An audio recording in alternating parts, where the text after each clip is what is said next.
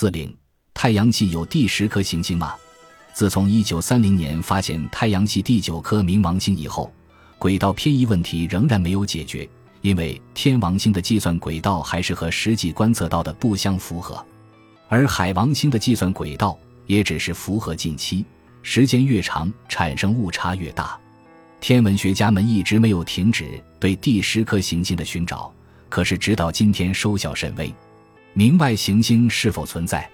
从理论上说是有可能的，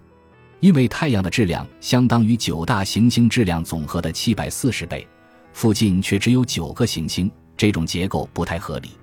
太阳的引力作用范围是很大的，大约应该可达到四千五百个天文单位。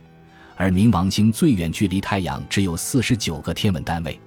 因此推断太阳系的边缘远在冥王星之外很远很远。在这片明外空间，应该存在第十颗甚至第十一颗行星。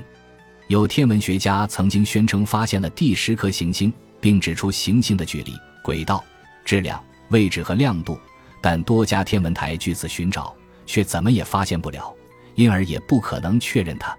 一九七七年底，美国天文学家科瓦尔在天王星和土星之间发现一个环绕太阳运行的天体。后经天文学家半年多的努力观测，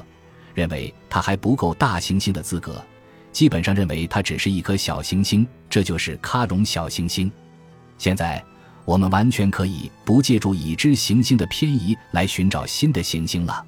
空间探测器的精密仪器已经伸进了遥远的行星际空间。本世纪七十年代，美国先后发射先驱者十号和先驱者十一号、旅行者一号和旅行者二号，他们都担负着考察太阳系外围空间的重大任务。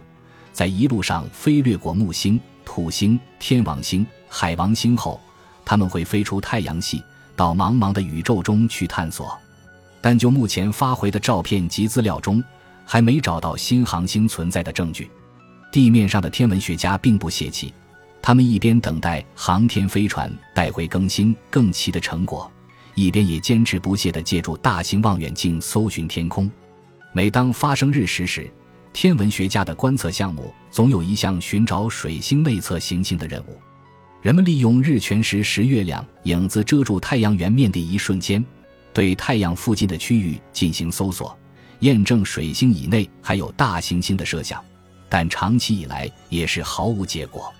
从发现天王星到发现海王星，相隔了六十五年；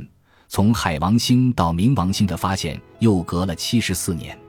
冥王星自发现以来到现在还不到七十年，空间技术的发展却是突飞猛进的。一艘艘无人太空船或载人宇宙飞船，带着人们无限希望相继升空。